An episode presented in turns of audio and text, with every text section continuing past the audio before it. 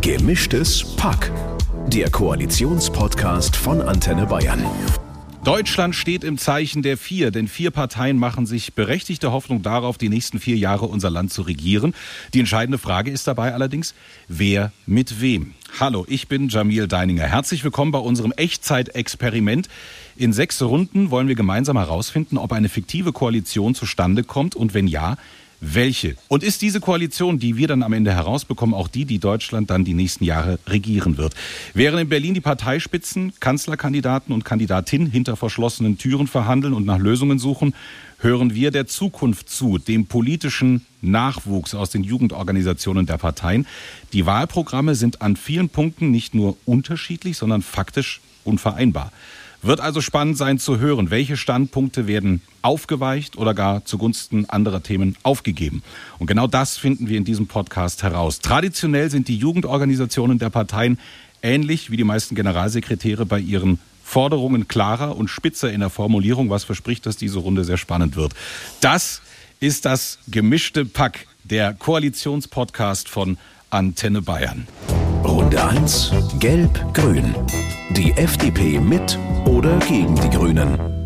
Ich begrüße für die Grünen Lena Krebs, die Sprecherin der Grünen Jugend Bayern. Hallo. Hallo, schönen Tag. Und für die FDP den Landesvorsitzenden der Julis Bayern und Mitglied des Bundestages Maximilian Funke-Kaiser. Servus zusammen, freut mich hier zu sein. Wenn wir mit der Zukunft sprechen, dann sprechen wir von der Zukunft und von dem, was da auf uns zukommt.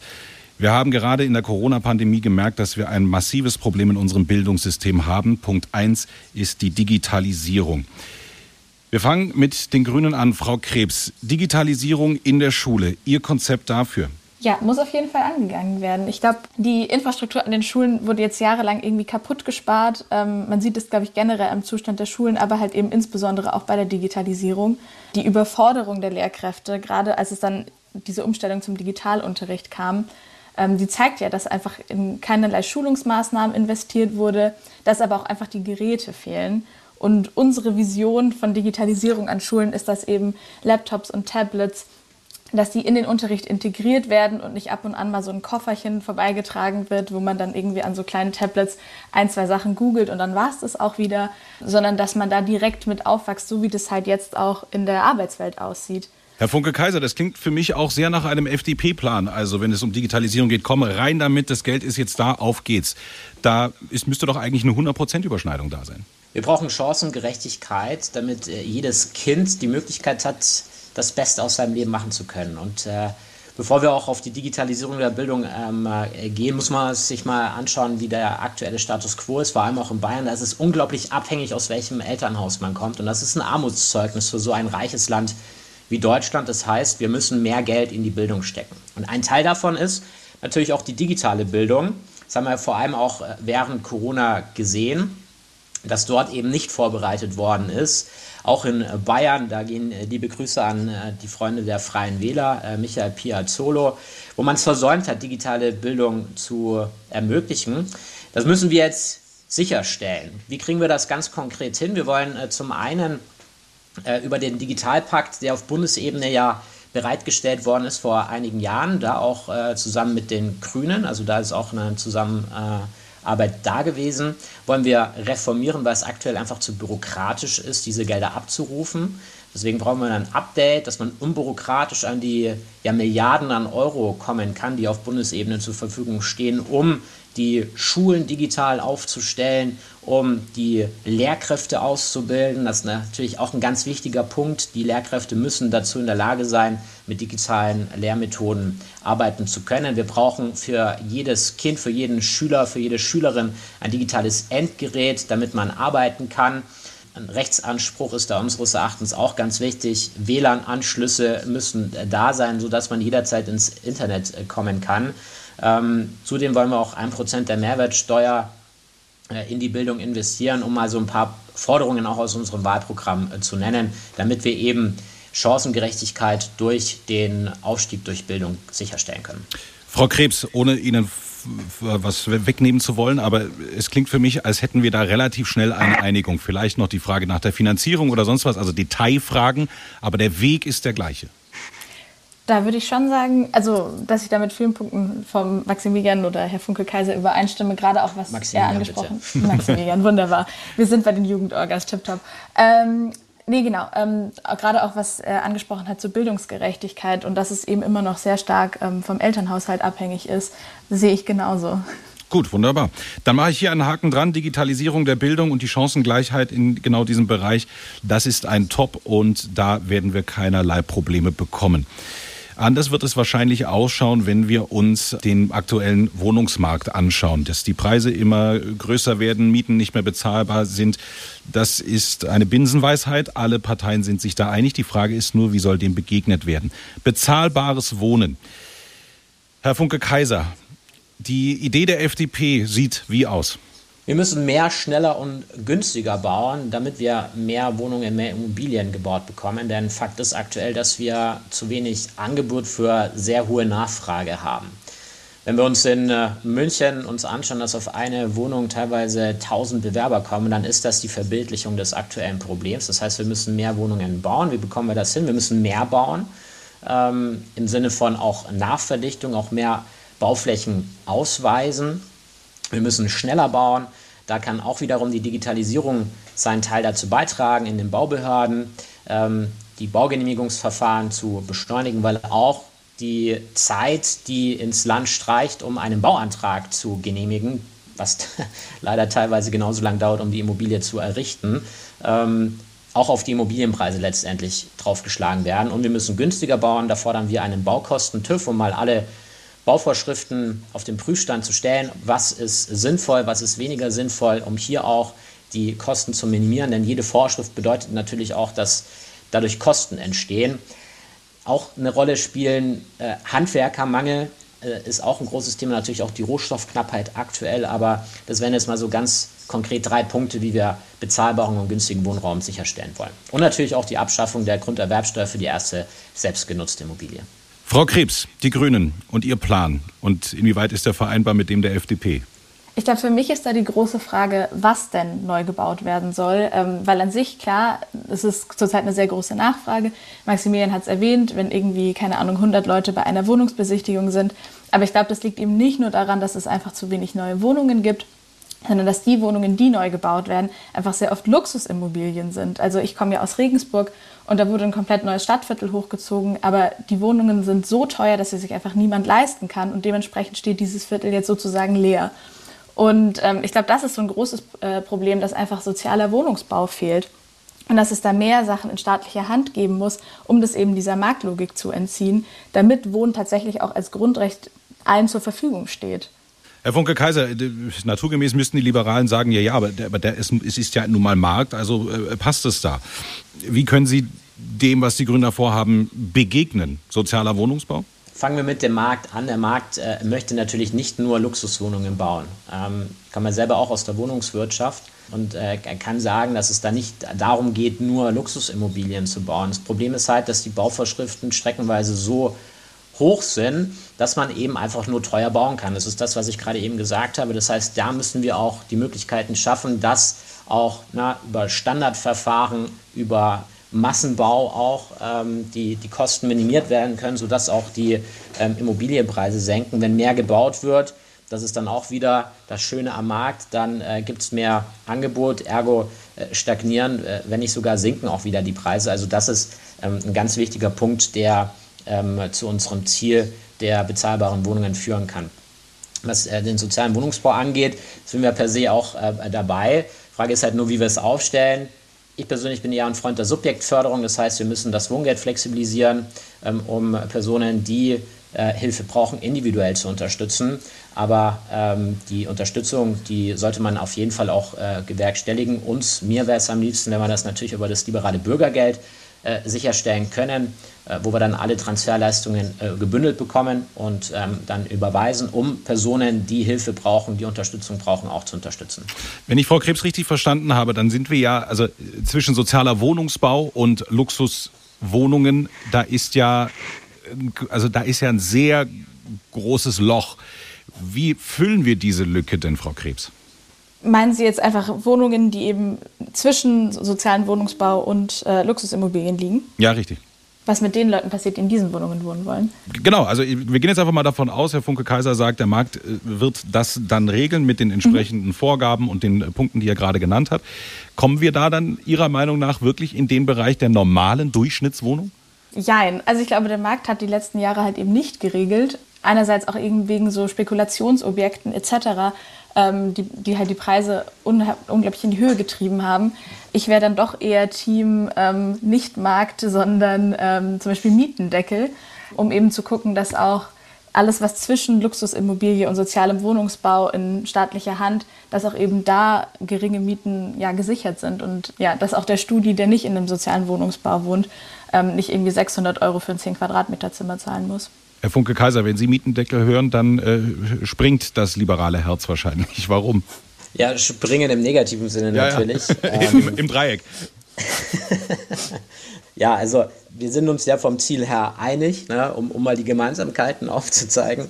Äh, mhm. Wie wir da hinkommen, offensichtlich anderer Meinung. Wahrscheinlich ist die äh, Wahrheit liegt auch immer äh, in der Mitte, obwohl wir nicht drum herum kommen, private Investitionen da mitzunehmen. Und wenn wir jetzt mit einem Mietendeckel oder auch mit Enteignungen, wie es ja auch die äh, grüne Kollegin in Berlin fordert, ähm, um die Ecke kommen, dann wird das genau zum Gegenteil führen. Das wird dazu führen, dass das Geld, was wir bräuchten, um Immobilien zu bauen, nicht in die Immobilien gesteckt werden, sondern anderweitig investiert werden in, in, Unternehmen oder irgendwo noch schlimmer dann international, also nicht in Deutschland bleiben.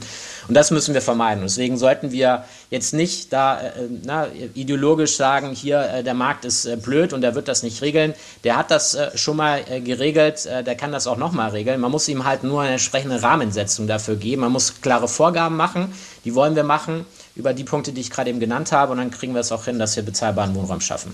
Okay, ich versuche mal zusammenzufassen, wo wir Konsens bekommen könnten. Also, wir haben festgestellt, das Problem ist erkannt. Die Frage, wie es zu lösen ist, da müssen wir noch äh, tanzen. Aber aufgrund der Tatsache, dass wir in die gleiche Richtung gehen, glaube ich, dass wir da ein, ein, halbes, ein halbes Top äh, zusammenbekommen können. Ein halbes Jahr für, ein, füreinander. Stimmen Sie mir da beide zu? Solange die Mieten am Ende billiger sind.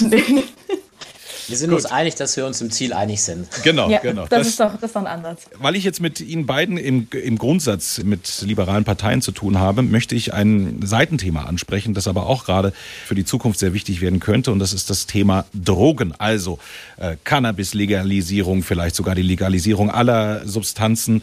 Wie sieht da die Position der FDP aktuell aus? Ist für mich auch nicht nur ein Seitenthema, sondern ein ganz wichtiges. Wir haben die letzten Jahre Prohibition äh, auf allerhöchstem Niveau gesehen und äh, sehen, dass das äh, nicht zu weniger Konsum führt, sondern zu, zu mehr Konsum. Das heißt, äh, was, was wollen wir? Wir wollen äh, die Legalisierung von Cannabis.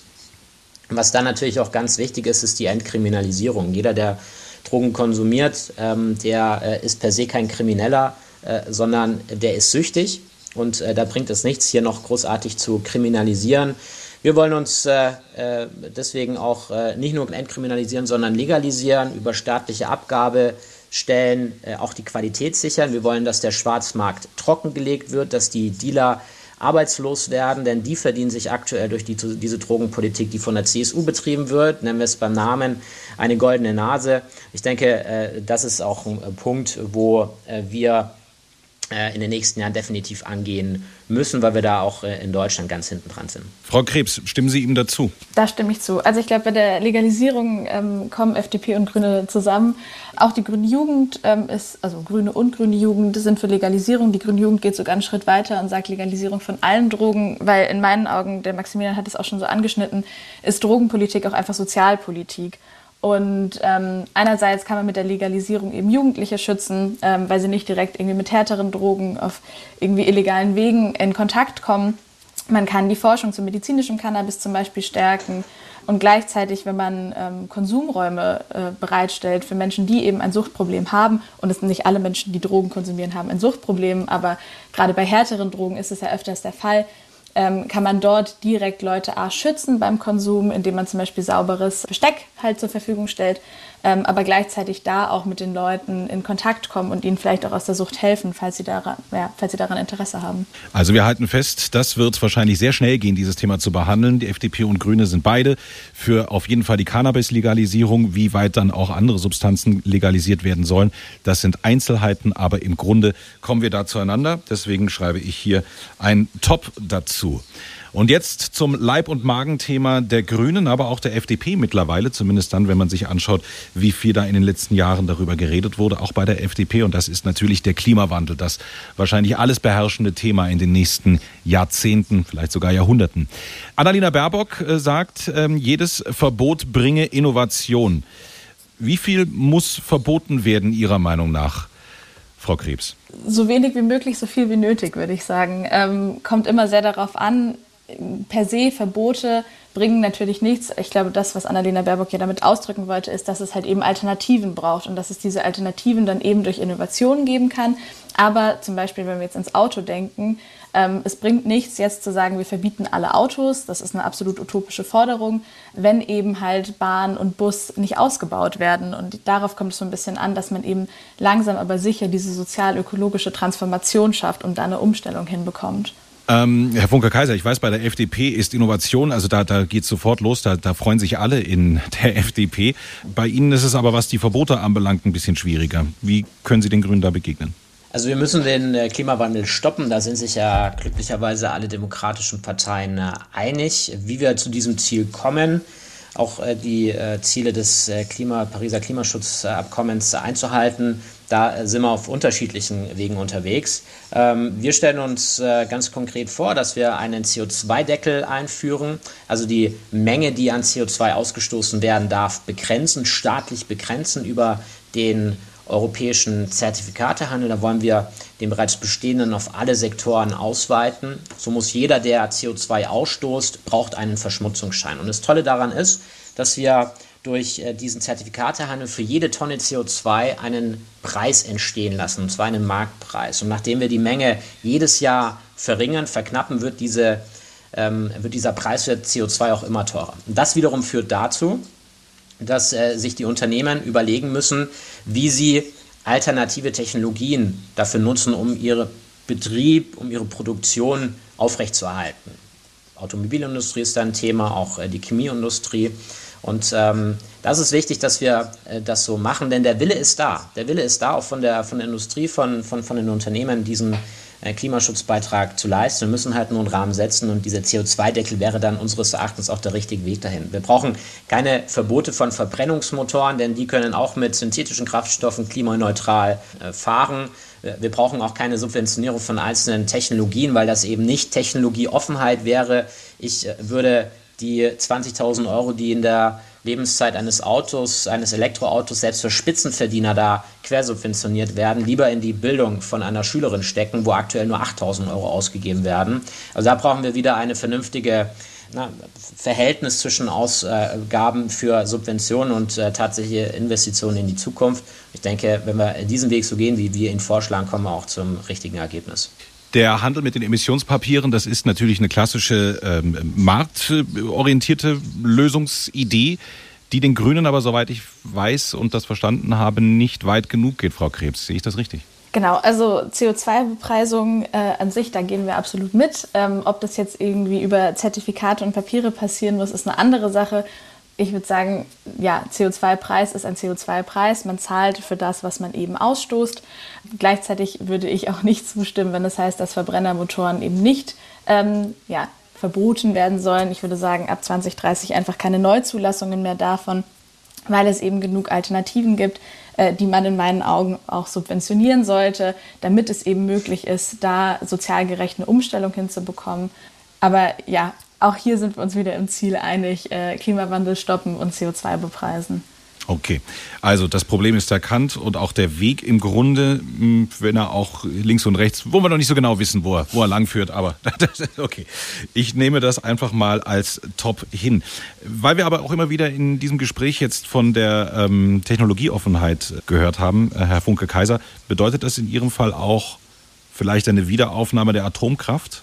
Schwieriges Thema Wir sollten uns darüber im Klaren sein, dass die aktuellen Atomkraftwerke abgeschaltet werden. Wir sollten aber niemals in die Situation kommen, dass wir ähm, nicht weiter an neuen Technologien forschen.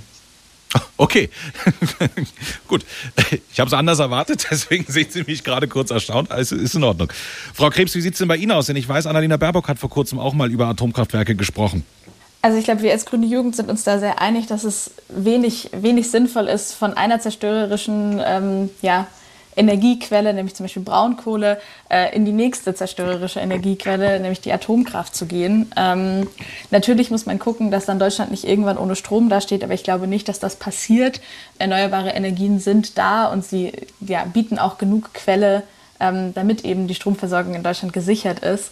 Aber jetzt wieder Generationen, die nach uns kommen, mit Atommüll äh, zu belasten, ist in meinen Augen keine Option. So, das, was ich meinte. Also wir, wir, wir sollten äh, diese, also wir sollten Technologie offen weiterforschen. Da kann auch die Atomenergie äh, ihren, ihren Beitrag leisten. So wie es aktuell aufgestellt ist, ist es einfach, das ist einfach utopisch, dass diese Atomkraftwerke weiter aufgebaut werden äh, können oder weiter betrieben werden können. Atommüll ist ein Problem, aber es gibt unterschiedlichste ähm, Forschungsprojekte, auch was Kernfusion angeht, auch was die Weiterverwendung von Nukleoiden ähm, angeht. Da sollten wir nicht die Augen verschließen, auch äh, vor, der, vor der Atomkraft. Was ich meinte, dass die aktuelle Situation, so wie sie ist, mit den aktuellen Atomkraftwerken nicht zukunftsfähig ist. Ich bin gespannt auf neue Forschungsergebnisse, aber vielleicht, ja, vielleicht ändert sich dann meine Meinung auch nochmal. Das tatsächlich wäre jetzt noch mal eine Frage, weil wir von Technologieoffenheit gesprochen haben und von Innovation und neuen Technologien. Die FDP scheint da sehr, sehr optimistisch zu sein, dass da möglichst schnell möglichst viele Dinge passieren, die uns auf diesen Weg bringen, den wir, den wir beschreiten müssen. Wie optimistisch sind Sie als Grüne, Frau Krebs? Also ich bin bei weitem keine Physikerin und äh, kenne mich mit Kernfusion auch eher nur so spärlich aus. Dementsprechend weiß ich einfach nicht, was da in den nächsten Jahren an Forschung noch passieren wird ähm, oder an Ergebnissen noch kommen werden. Ähm, ich glaube, die Grünen haben sehr lange oder ja, ist eine unserer unsere Hauptstandpfeiler, dass wir sagen, wir hören auf die Wissenschaft. Und wenn die Wissenschaft uns sagt, es gibt hier Alternativen, die eben sicher sind, die nicht für zukünftige Generationen belastend sind, die den Planeten nicht ausbeuten, wenn es diese Möglichkeiten gibt, dann heißt es natürlich nicht, dass wir da kategorisch die Augen verschließen. Aber jetzt aktuell gerade, wie Atomkraft eben funktioniert, kann ich es mir nicht vorstellen. Wir gehen zu einem nächsten Zukunftsthema, das äh, vor allen Dingen für die junge Generation wichtig sein wird. Und das ist das Thema Rente. Denn auch da ist eigentlich jedem klar, so wie es momentan ist, wird es nicht weitergehen. Die Rente muss wahnsinnig stark bezuschusst werden über andere Steuermittel. Was ist der Lösungsansatz der FDP, Herr Funke-Kaiser? Wir müssen das Rentensystem mehrsäulig aufstellen. Das ist äh, ein Bestandteil und das ist ja auch eine Forderung, für die wir ja auch von der jungen Generation zu, ähm, zur stärksten Partei gewählt worden sind bei den Erstwählern. Das ist unser, unsere Idee der Aktienrente. Das heißt, dass wir 2% von dem aktuellen, ja, aufgerundet 19% Rentenversicherungsbeitrag nicht in die Umlagenfinanzierung ähm, packen, sondern dass wir die in einem Staatsfonds anlegen, breit diversifiziert, risikominimiert, so wie es viele andere Länder machen, Schweden, Norwegen, die ja wirklich nicht dafür bekannt sind, kapitalistische Länder zu sein, sondern sind ja eher bekannt für ihre sozial ähm, äh, demokratischen, sozialistischeren äh, politischen ähm, Ideen, um eben auch diesem großen Punkt demografischen Wandel entgegnen zu können. Denn der Umlage, die umlagefinanzierte Rente, die ist äh, sehr, sehr alt, kommt aus dem 19. Jahrhundert und ist eben unter dem Gesichtspunkt, dass es jetzt auch in den nächsten Jahrzehnten weniger Beitragseinzahlungen, mehr Beitragsempfänger gibt, ähm, so nicht mehr zukunftsfähig. Das heißt, wir brauchen ein anderes System, in dem wir äh, das System so langsam überführen. Und ich denke, da äh, sollten wir auch hingehen, um die Rente auch äh, sicherzustellen. Flexibler Renteneintrittsalter ebenfalls ein wichtiger Punkt. Ähm, wir wollen nicht per se nach oben das Renteneintrittsalter packen, wir wollen es aber auch nicht nach unten packen, sondern wir, wir sagen, jeder kann selbstbestimmt entscheiden, wann er in Rente gehen möchte. Die anderen zwei Säulen ähm, sind die betriebliche Altersvorsorge und auch die private Altersvorsorge. Da können wir auch einiges machen. Und die, das hatten wir gerade eben auch schon, die eigene Immobilie im Alter, mietfreies Wohnen, ebenfalls ein wichtiger Punkt. Und wenn wir so die Rente aufstellen, dann können wir auch generationengerecht und nachhaltig das Ganze aufstellen. Frau Krebs, wenn man es sich erstmal anhört, klingt es ja sehr vernünftig. Können die Grünen da mitgehen oder was spricht dagegen? Ja, ich glaube, da werden auf jeden Fall noch Einzelheiten ausdiskutiert werden müssen, aber die diskutieren ja dann Maximilian und ich nicht aus, sondern die, die Leute in Berlin. das Konzept, das die Grünen vorschlagen, ist eine Bürgerinnenversicherung. Das heißt ähm, sozusagen ein, auch ein neuer Vorschlag, der die Rentenversicherung so ein bisschen ersetzen soll, ähm, wo man eben von diesem Zwei-Klassensystem wegkommt, was in meinen Augen super wichtig ist, dass man eben nicht mehr hat Menschen, die eben mehr Geld haben und sich eine private Versicherung leisten können, dass die ja nicht nur beim Arzt schnellere Wartezeiten haben, sondern da einfach mehr Vorzüge genießen, ähm, sondern dass eben alle in eine öffentliche Rentenversicherung einzahlen. Gleichzeitig also ja, super wichtig, dass man mit 48 Prozent langfristig sichert und so, das ist alles gegeben. Was auch ein großer Punkt ist in meinen Augen, ist, dass einfach ja, dass man früher anfängt, sozusagen, sozusagen vor der Rente schon und mit armutsfesten Löhnen anfängt. Und da ähm, ist auf jeden Fall eine grüne Position, den Mindestlohn auf 12 Euro zu erhöhen. Ähm, eine grüne Jugendposition wäre, den auf 15 Euro zu erhöhen. Wenn Menschen einfach schon genau während ihrer, ihrer Lebenszeit, während ihrer Arbeitszeit genug verdienen und genug in das Rentensystem einzahlen, dann kann man so auch Altersarmut deutlich besser verhindern. Ein weitere, weiteres Buzzword, was jetzt vielleicht erstmal sehr unsexy klingt, ist das Mindestbeitragsbemessungsgrundlage für die ArbeitgeberInnen. Ähm, sehr schwieriges Wort, aber im Endeffekt soll das halt dafür sorgen, dass Vollzeitbeschäftigte, die eben weniger verdienen, dass die auch so ähm, eine auskömmliche Rente im Alter bekommen können. Herr Funke Kaiser, da laufen wir ja in einen, in einen Bereich rein, wo es ja dann auch ähm, ja, die Marktautonomie nicht mehr gegeben ist, wenn es darum geht, wie die Gehälter gestaltet werden sollen. Würden Sie sich da trotzdem drauf einlassen, eben auf die 15 Euro beispielsweise? Also Fakt ist, jeder muss äh, vernünftig dafür bezahlt werden, äh, was er arbeitet. Wir müssen schauen, dass jeder äh, der Architekt seines eigenen Lebens äh, ist. Da kann auch äh, Bildung ein ganz wichtiger Punkt sein, lebenslanges Lernen, um auch äh, ähm, sich beispielsweise während des Lebens weiterbilden zu können. Midlife BAföG ist da auch eine Forderung, die wir haben. Und ähm, ich denke, wenn wir da hinkommen, dann ähm, äh, sehen wir auch die Situation, dass jeder auch vernünftig bezahlt wird. Ich persönlich sage auch, wir sollten, und das ist auch eines der Punkte, die man konkret umsetzen könnte jetzt sofort, auch die ähm, Minijob-Grenze anheben von äh, 450 jetzt auf äh, 535, glaube ich, war es, ähm, dass wir hier auch äh, die, die Minijob-Grenzen ähm, anheben, um hier auch beispielsweise junge Personen, die während Corona enorm gelitten haben, haben, auch Existenzängste haben. Es ist ja heute auch wieder eine Studie rausgekommen, dass sehr viele unter Depressionen leiden, was mich persönlich wirklich traurig macht, dass die junge Generation da so belastet ist. Aber ich verständlicherweise, weil die ersten Arbeitsplätze die waren, die weggefallen sind während Corona. Das wäre jetzt so ein erster Punkt, den man, den man umsetzen könnte, die Minijob-Grenze anheben. Frau Krebs, sowohl Ihre Vorschläge als auch die Vorschläge der FDP liegen nebeneinander. Also sie wirken für mich vereinbar. Kann ich dann also von Ihrer Seite aus ein grundsätzliches Ja, das schaffen wir schon irgendwie, herauskitzeln? Also wir können gerne die Minijobgrenze erhöhen, ähm, wenn das halt bedeutet, dass die Menschen dann noch länger arbeiten müssen, ähm, damit sie halt diese 100 Euro mehr verdienen, dann ist das in meinen Augen äh, ja nicht die Lösung, die ich präferieren würde. Ähm, die Grüne Jugend ist ja auch deutlich für eine Arbeitszeitenverkürzung und alles. Ähm, ich würde schon sagen, dass es notwendig ist, die Mindestlöhne anzuheben, damit eben Arbeit fair bezahlt werden kann ähm, und es halt eben zu weniger Ausbeutung kommt. Aber wir sind uns da wieder in einem Ziel einig, dass man die Jugend unterstützt und dass man schaut, ähm, also gerade auch was Maximilian angesprochen hat mit ähm, psychischen Erkrankungen. Ich glaube, da ist auch ein Themenfeld, wo man sich mit der FDP ja eher auf Sachen einigen kann, als jetzt vielleicht bei Mindestlohn oder Arbeitspolitik. Ein Punkt möchte ich herausgreifen, den Herr Funke Kaiser vorhin gesagt hat, dieses Midlife BAföG, das ja quasi zum Ziel hat, dass egal in welcher Lebensphase man sich quasi befindet, trotzdem sich weiterbildet, um äh, eben weiterhin auch gute Chancen auf dem Arbeitsmarkt zu haben.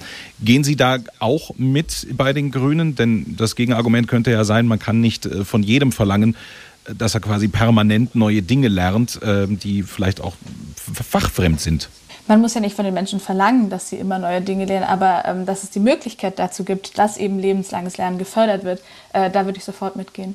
Dann sind wir beim Thema Rente und äh, was da, damit zusammenhängt, eigentlich auch an einem Top-Punkt angelangt äh, für Sie beide. Klar, natürlich, die Einzelheiten müssen immer noch geklärt werden, aber im Grunde gehen Sie da auch in die gleiche Richtung. Interessanter dürfte es jetzt beim Thema Mobilität der Zukunft werden, also Verkehr, um es ganz plump zu sagen.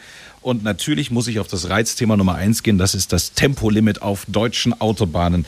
Die Bundesrepublik ist unter allen entwickelten Ländern auf dieser Erde das einzige Land, das kein Tempolimit auf den Straßen hat. Bei den Grünen ist die Position relativ klar. Aber Frau Krebs, bitte legen Sie sie gerne nochmal da. Ja, ich glaube, es ist keine Überraschung. Die Grünen und die grüne Jugend sind für das Tempolimit 130.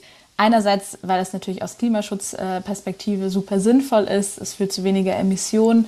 Gleichzeitig führt es aber auch dazu, dass der Verkehrsfluss einfach deutlich besser funktioniert. Es gibt weniger Staus und ähm, es gibt ja auch schon Probeabschnitte und auch in anderen Ländern, wie Sie schon erwähnt hatten, äh, wo das Tempolimit getestet ist. Und zum Beispiel auf der A24 wurde gemessen und innerhalb dieses Probeabschnittes ähm, ist die Zahl der Verkehrstoten und die Zahl der Schwerverletzten um die Hälfte gesunken. Und äh, in meinen Augen gibt es einfach ja nur positive Argumente für ein Tempolimit. Und mir fallen wenig Argumente ein, wieso man eben ja in Deutschland nicht nachziehen sollte und auch jedes Tempolimit 130 einführen sollte. Herr Funke Kaiser, los geht's. Ich weiß, das mögen die Liberalen überhaupt nicht. Warum nicht? Naja, also wir müssen das so ein bisschen unterscheiden zwischen der emotionalen äh, Argumentation für oder wider eines Tempolimits und den rationalen Gründen. Und ich argumentiere gerne, wenn wir über politische Sachen ähm, sprechen. Man, klar, es geht um Emotionen, man fährt gerne auch äh, schnell, aber es geht ja auch äh, darum, die, die, die rationalen Gründe für und wider zu betrachten. Und wenn wir uns auch den Klimaschutzaspekt ähm, anstellen, dann ähm, ist der, geht, der, geht der gleich null. Ähm, so, so ehrlich muss man auch bei den Grünen äh, sein, wenn man sagt, ein Tempolimit wird zu mehr Klimaschutz führen. Der Effekt, der äh, ist äh, ganz marginal und äh, führt ähm, letztendlich nicht maßgeblich zum Zielerreichung äh, bei. Was ich mir persönlich vorstelle, was auch ähm, Beschlusslage bei uns als Jungliberale Bayern ist, dass wir ähm, nicht mit einer Pauschalisierung daran gehen, denn um 2 äh, Uhr in der Nacht braucht es kein Tempolimit 130, wenn äh, sonst kein anderer Mensch auf der Autobahn unterwegs ist. Was, äh, denke ich, sinnvoller wäre, ist, wenn wirklich auf der A8 oder auf der A9 ähm, in der Rush Hour wirklich die Straßen voll sind, ähm, dass wir hier situationsbedingte Verkehrslenkung ähm, durchführen, was ja jetzt auch schon äh, gemacht wird, dass wir das ausbauen, um so individuell streckenabhängig und zeitabhängig die Sicherheit erhöhen. Aber ein Tempolimit pauschal, rational begründbar, ist äh, meines Erachtens nicht gegeben. Frau Krebs, können Sie sich vorstellen, dass die Grünen darauf verzichten können, auf, dieses, auf diesen Punkt? Da gab es ja in den letzten Wochen schon ein paar Schlagzeilen, wo es hieß, die Grünen haben das schon direkt vom Tisch geworfen. Dem würde ich nicht äh, so zustimmen. Also ich glaube, das Tempolimit, ob man das jetzt um zwei Uhr nachts noch macht oder nicht, das kann gerne diskutiert werden. Ähm, aber ich glaube, im Großen und Ganzen ist es sehr wichtig, dass es kommt. Also das Tempolimit wird auf jeden Fall ein Knackpunkt in den Verhandlungen sein. Gehen wir weiter, wenn wir von der Mobilität sprechen, und das ist das Fliegen. Ich glaube, wir haben uns als Menschen alle schön daran gewöhnt, dass wir jederzeit überall hinfliegen können, wo wir wollen. Aber da ist ja immer noch dieser Gedanke, die innerdeutschen Flüge zu verbieten, weil sie umwelttechnisch gesehen eine Katastrophe darstellen sollen, so sagen es die Grünen die FDP wünscht sich noch eine Alternative zum Kerosin, um weiterhin eben fliegen zu können. Wir fangen bei Ihnen an, Herr Funke Kaiser. Wie stellen Sie sich das vor mit dem Fliegen in Zukunft? Sie haben gerade eben schon einen wichtigen Punkt angesprochen. Wenn wir auch wieder Technologieoffenheit leben und ähm, synthetische Kraftstoffe haben, dann können wir auch äh, Fliegen klimaneutral gestalten. Das Tolle ist, es gibt äh, leider nicht in Europa, aber in Amerika ein Unternehmen, das äh, Ultraschallflugzeuge aktuell entwickelt, wo man vier Stunden von Frankfurt nach New York fliegen kann. Und das Ganze mit synthetischen Kraftstoffen, also komplett klimaneutral. Und äh, solche Unternehmen brauchen wir eigentlich nicht in, oder na, schön, dass es die Amis haben, aber sowas würde ich mir in Deutschland wünschen. Und dazu brauchen wir natürlich auch eine Mentalität, dass wir offen gegenüber neuen sind, offen gegenüber neuen Technologien, gegenüber den klugen Ideen, die wir ja in Deutschland haben. Und ich denke, was äh, auch wichtig ist, wo dann auch nicht mehr so die Notwendigkeit da wäre, äh, Kurzstreckenflüge durchzuführen, äh, ist zum einen, dass wir die, die Bahn besser ausbauen. Wir haben in so vielen ähm, Bereichen sehr, sehr lange ähm, Fahrzeiten äh, ähm, von der Bahn. Da müssen wir das Ganze einfach viel, viel schlanker aufbauen. Unser Vorschlag ist ja, dass wir den Betrieb privatisieren und äh, das äh, Geld in, die Netz, in den Netzausbau stecken, um dort einfach eine vernünftige Netzabdeckung sicherstellen zu können, um eben auch die Notwendigkeit ähm, nicht mehr äh, geben zu äh, müssen, dass man ins Flugzeug steigt, sondern eben auch schnell von A nach B, von München nach, nach Hamburg oder von Köln nach äh, Berlin auch mit dem Zug fahren kann über Hochgeschwindigkeitsnetze. Äh, wenn ich das richtig verstehe, dann ist das so eine Art System, das es auch in Großbritannien gibt, also dass quasi der Staat nur noch das Netz unterhält und alle anderen dann privat darauf fahren können, richtig? Also das System in Großbritannien wird immer als ähm, Negativbeispiel dafür. Äh, so weit war ich noch gar nicht. Ich, ich wollte, wollte nur zum äh, Verständnis.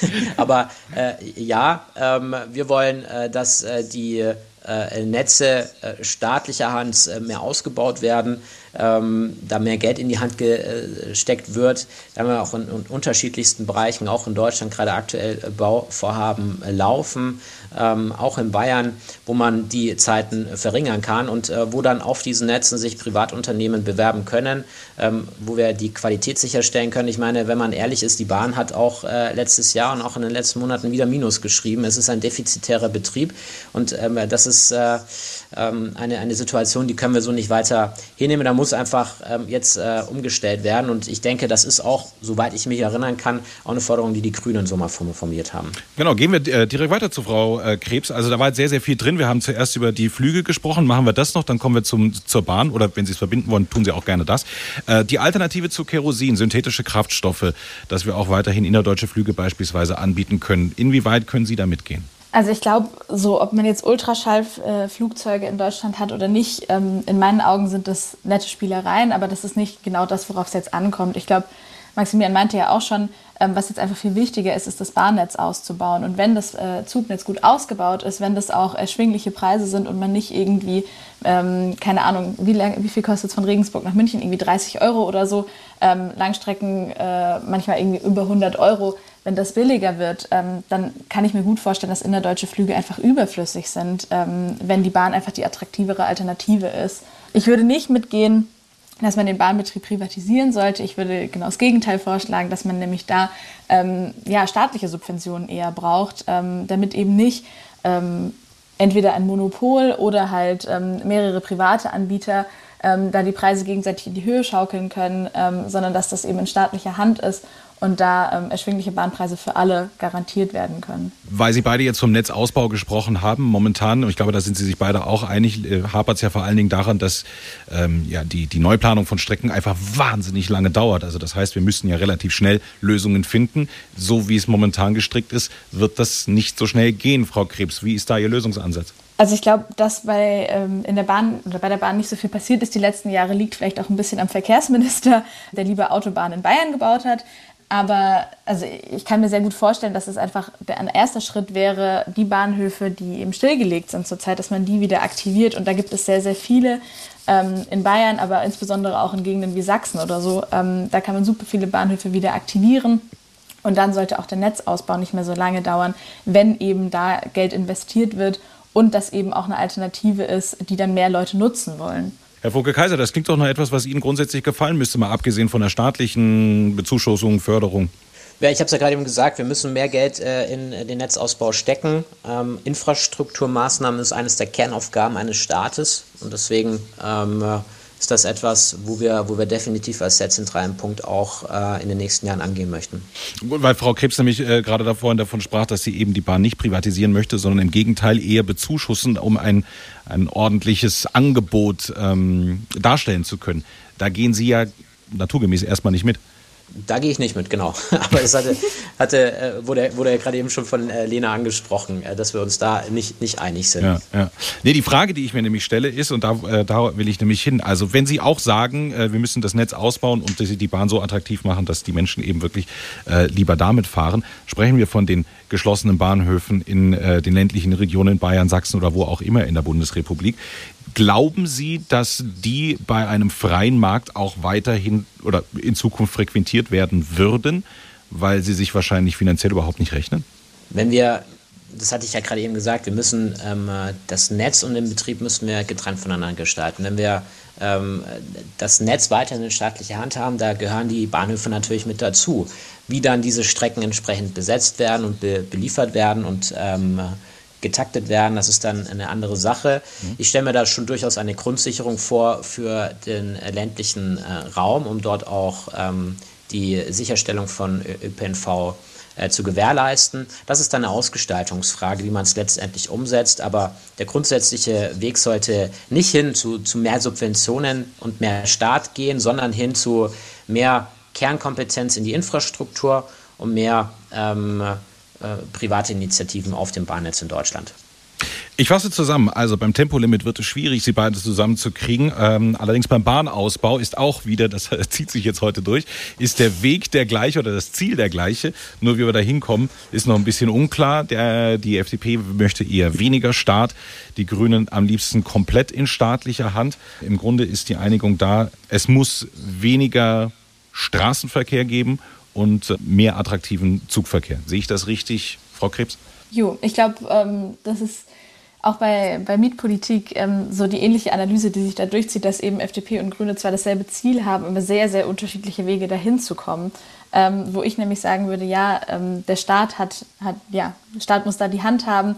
Ähm, der Staat hat dafür zu sorgen, dass Infrastruktur, also das Wohnraum gegeben ist und dass es eben nicht in privater Hand sein soll. Ähm, ich glaube, das ist so ein bisschen die, der große Unterschied der politischen Analysen von FDP und Grüne oder Julis und äh, Grüne Jugend. Aber ja, mal gucken, ob ein gemeinsames Ziel reicht. Okay. Die Entscheidung. Packmas oder Lassmas? Was ist Ihre persönliche Einschätzung, Herr Funke Kaiser? Packmas oder Lassmas? So vom Grundtenor habe ich das Gefühl, Sie sind überhaupt nicht abgeneigt, hm, vielleicht den Grünen ein wenig die sozialromantischen Flausen austreiben. habe ich das richtig gefühlt? Man lässt ja nicht äh, habe ich ja vorhin auch gesagt, die Sondierungsteams sind äh, in Berlin. Äh, das ist ja hier nur eine fiktive Runde, aber ich denke, wenn, man, wenn man sich in den Zielen einig äh, ist, äh, dann äh, wird es auch immer einen Weg zum Ziel geben. Man möchte etwas am Status quo ändern, eine Monetisierung im Land herbeiführen und das ist, denke ich, etwas, wo die Grünen und die FDP auf jeden Fall der gleichen Meinung sind. Frau Krebs, äh, auch Ihren Äußerungen nehme ich, dass Sie äh, dem da zustimmen würden. Verwundert Sie das? Denn früher hatte man als Wähler zumindest immer den Eindruck, Grün und FDP, das könnte niemals funktionieren.